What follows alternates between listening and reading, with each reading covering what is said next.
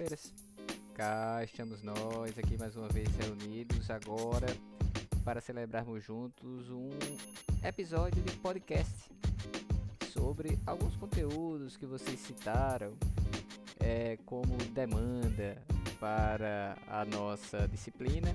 Para atender a essa proposta, eu achei por bem gravar não no formato de vídeo aula, mas no formato de podcast, para facilitar para aqueles que de repente estão se deslocando para o trabalho e aí teriam uma possibilidade a mais de estudos. Então vamos aos trabalhos tratando especificamente nesse episódio de Pacto Federativo. Então vamos abordar alguns itens relativos ao Pacto Federativo e o que ele pode trazer como consequência para o nosso contexto do planejamento governamental. Pois bem, o nosso sistema político ele é organizado como uma federação, justo, muito justo, justíssimo. Isso significa dizer que o poder ele não é necessariamente centralizado no governo federal, porque temos também outros entes federados além da União, que são os estados e os municípios. Então temos basicamente três níveis de governo: o nível federal, o nível estadual e o nível municipal, cada um com o seu campo de atuação, é, com as suas, ah, digamos, incumbências de prestar serviços para a população. Para organizar essas incumbências, essas competências das partes, um pacto federativo foi estabelecido lá na Constituição de 88, de modo a apresentar um conjunto de regras constitucionais que determinavam as obrigações financeiras, as leis, a arrecadação de recursos e os campos de atuação da União, dos estados e dos municípios. Ainda, o Pacto Federativo define como as receitas são arrecadadas é, e como elas serão direcionadas para certas despesas.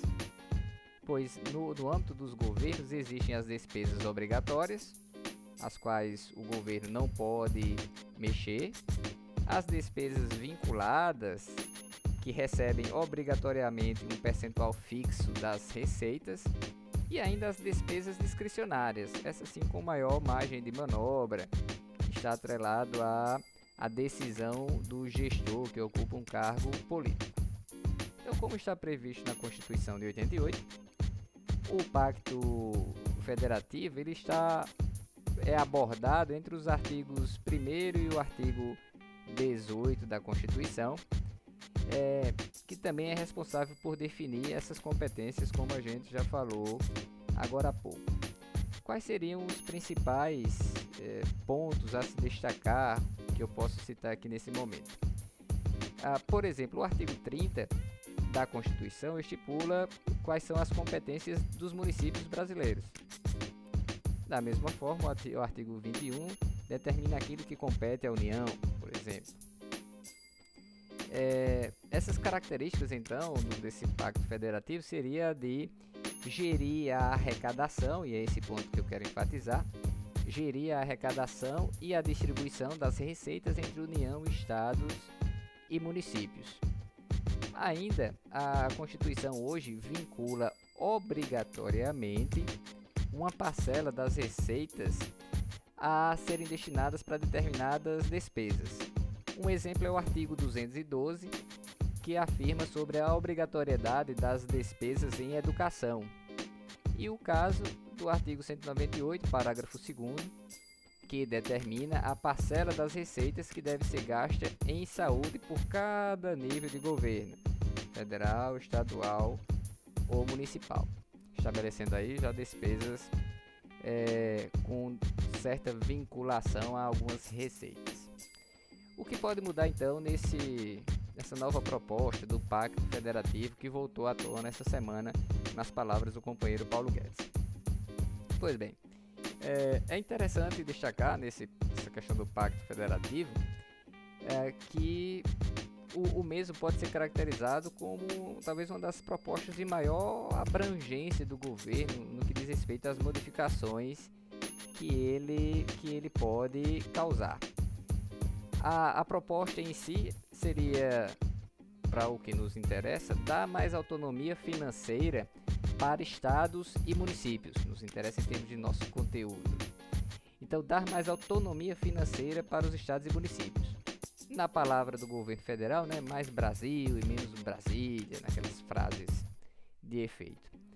Para fazer isso, o pacto, a proposta de alteração, de criação desse novo pacto federativo, de modo geral, é, propõe descentralizar os recursos públicos e desvincular receitas de determinadas despesas. Aí tem um ponto importante a se debater.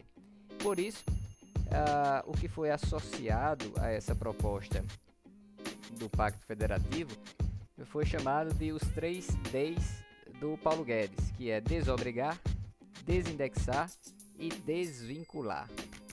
Para a gente compreender melhor do que se trata essa proposta, então vamos falar sobre algumas dessas medidas. Pois bem, uma primeira medida: extinção de municípios. Foi um outro ponto retomado essa semana pelo governo federal. De acordo com a proposta, municípios com até 5 mil habitantes teriam que comprovar até meados de 2023 a sua sustentabilidade financeira. Essa sustentabilidade financeira seria comprovar que a sua arrecadação de impostos corresponde no mínimo a 10% da receita total do município. Caso isso não seja comprovado, esses municípios seriam incorporados por outros municípios maiores. Essa proposta foi apresentada a partir de um levantamento é, que identificou que o Brasil tem cerca de 1.200 municípios com uma população inferior a 5 mil habitantes e que, em sua maioria, não arrecadam receitas próprias suficientes para custear a própria estrutura. Uma outra medida sugerida pelo Pacto trata dos gastos com saúde e educação. Hoje, a Constituição prevê que cada esfera de governo deverá aplicar uma parcela mínima da arrecadação de receitas com impostos em educação e saúde. No caso de estados e municípios, 25% da receita arrecadada com impostos deve ser gasta com educação.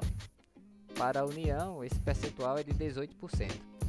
Já para a área da saúde, os estados, eh, em estados, o valor é de 12% da receita e para os municípios esse percentual é de 15%.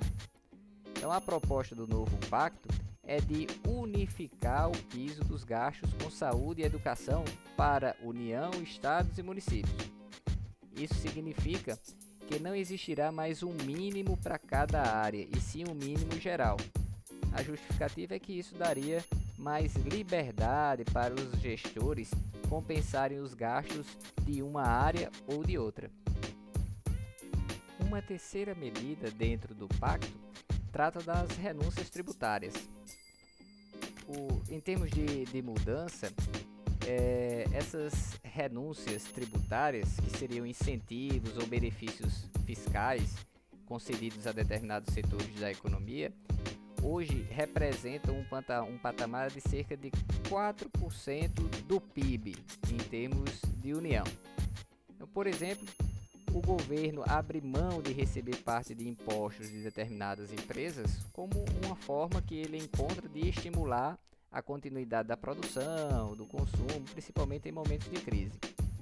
Só que deixa de arrecadar uma quantia significativa, a proposta, então, tenta limitar essas renúncias tributárias a um percentual em torno de 2% do PIB. Mais uma medida dentro dessa proposta do Pacto Federativo é chamada de emergência fiscal. Então, esse pacote de medidas contaria com um gatilho de emergência fiscal que seria acionado quando a União, os estados ou os municípios estiverem em situação financeira irregular. Mas como, como seria isso? No caso da União, esse, digamos, gatilho será acionado com autorização do Congresso quando a chamada regra de ouro do orçamento for descumprida. E o que é esta regra de ouro? É a regra que proíbe que a União se endivide para pagar despesas correntes seriam as despesas correntes, despesas de manutenção de atividades da administração pública, despesas com pessoal, manutenção de equipamentos. Então a União não pode contrair dívidas para pagar despesas correntes. Isso é o que propõe a regra de ouro. Quando essa regra de ouro estivesse sendo eh, descumprida, digamos assim, esse gatilho poderia ser acionado. E eu explico já qual é o gatilho. Para os estados e municípios, o gatilho será acionado ou seria acionado quando essas despesas correntes, as despesas de manutenção, ultrapassarem 95% da receita corrente, que seriam as receitas correntes, as receitas provenientes dos tributos ou exploração do patrimônio estatal. É, ao ser acionado, então, esse gatilho, a esfera em questão, federal, estadual, municipal, União, Estados ou municípios, ficaria impedida de criar cargos, reestruturar carreiras, realizar concurso público e criar verbas indenizatórias. Em contrapartida, a esfera teria a permissão de reduzir em até 25% a jornada de trabalho dos servidores e, consequentemente, o pagamento dos mesmos, atingindo esse mesmo percentual. E, por fim, dentre as medidas que eu selecionei para descrever aqui para vocês, está a extinção do plano plurianual. Pois bem, o plano plurianual, que é responsável por fixar as metas de desempenho da administração pública, do governo, para um período de quatro anos, começando a vigorar a partir do segundo ano de mandato de um governo e indo até o primeiro ano de mandato do governo seguinte, seria então extinto. Em contrapartida, o pacto, o novo pacto propõe que o orçamento de determinados programas e obras deixaria de ser anual e poderia abranger vários anos, teria uma flexibilidade para isso, com o fim de assegurar um fluxo contínuo de recursos para projetos e ações. Vamos então aos argumentos de quem defende a necessidade do Pacto Federativo da forma como ele foi formulado. Os principais argumentos giram em torno da atual fragilidade fiscal dos governos nos três níveis federal, estadual e municipal. Além dessa fragilidade fiscal, a falta de flexibilidade orçamentária. Então, para os propositores do pacto, o objetivo a ser alcançado com ele é melhorar a situação fiscal da União dos Estados e dos Municípios, isto é, o equilíbrio entre suas receitas e despesas, e ao mesmo tempo oferecer uma maior flexibilidade orçamentária para o gestor. E para isso apresenta um, um dado. O dado é que o Brasil na América Latina é o país que possui o maior índice de rigidez orçamentária, chegando a 94% segundo o Banco Mundial. Então, praticamente 94% dos recursos que o gestor tem à disposição já estão atrelados a algum tipo de despesa. A margem de manobra que ele tem para esses recursos é mínima e os propositores do novo pacto entendem que essa margem de manobra dos recursos orçamentários deveria ser maior. Em relação às críticas que são postas a essa proposta do novo Pacto Federativo, alguns argumentos giram em torno de prejuízo aos mais pobres, a, apontando a falta, a possível falta de ações sociais que visem é, diretamente essas populações mais pobres. E além disso, acrescenta-se o ponto ou o receio de que com o Estado, com o governo desobrigado de investir em áreas específicas como saúde e educação, ao juntar as duas, isso poderia, poderia prejudicar tanto uma área quanto outra. Pois então, já caminhando para o finalmente, vamos fazer um apanhado do que foi descrito até então. Entendo, companheiros, que uh, a revisão da forma como se dá a arrecadação e a distribuição dos recursos a nível de União, Estados e Municípios precisa ser revista. e por que, na minha avaliação, precisa ser revisto nesse, e para esse ponto o pacto seria importante. Porque hoje os recursos eles são concentrados, a arrecadação de recursos ela é concentrada basicamente na União. A União arrecada boa parte ou a maior parte dos recursos, no entanto, as ações a serem realizadas são descentralizadas, seja na área de educação, seja na área de saúde, seja em outras áreas ah, que cabe à administração pública atuar. Com essa concentração da arrecadação em Brasília, isso faz ou gera uma relação de dependência, uma relação patrimonialista dos prefeitos e dos governadores para com os parlamentares. De maneira que os prefeitos e governadores vivem em Brasília com o Pires na mão, barganhando recursos para o seu estado ou para o seu município, e isso favorece aquela relação de troca de favores que a gente já conhece. Portanto, se essa arrecadação fosse melhor distribuída, entendo que essas relações de troca de favores, essas relações patrimonialistas, poderiam também diminuir. De outra forma, algumas das propostas, ao meu ver, merecem uma melhor análise e me assustam um pouco. Primeiro, a proposta de é, eliminar o plano plurianual como instrumento de planejamento e aí deixar uma certa flexibilidade para os programas terem mais tempo ou menos tempo. Isso é, não me parece no primeiro momento algo interessante. Em relação a, ao limite que é estabelecido dos gastos, o que pode implicar em redução salarial dos trabalhadores, apoiado por uma possível redução da jornada de trabalho dos servidores da administração pública.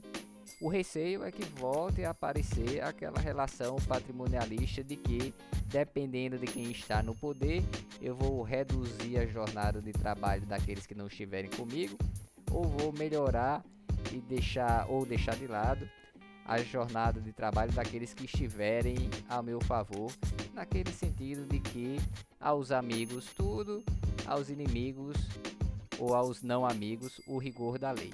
Então são alguns pontos que talvez mereçam um melhor debate nessa então proposta de reforma do Pacto Federativo. Pois bem, para esse episódio era isso, companheiros.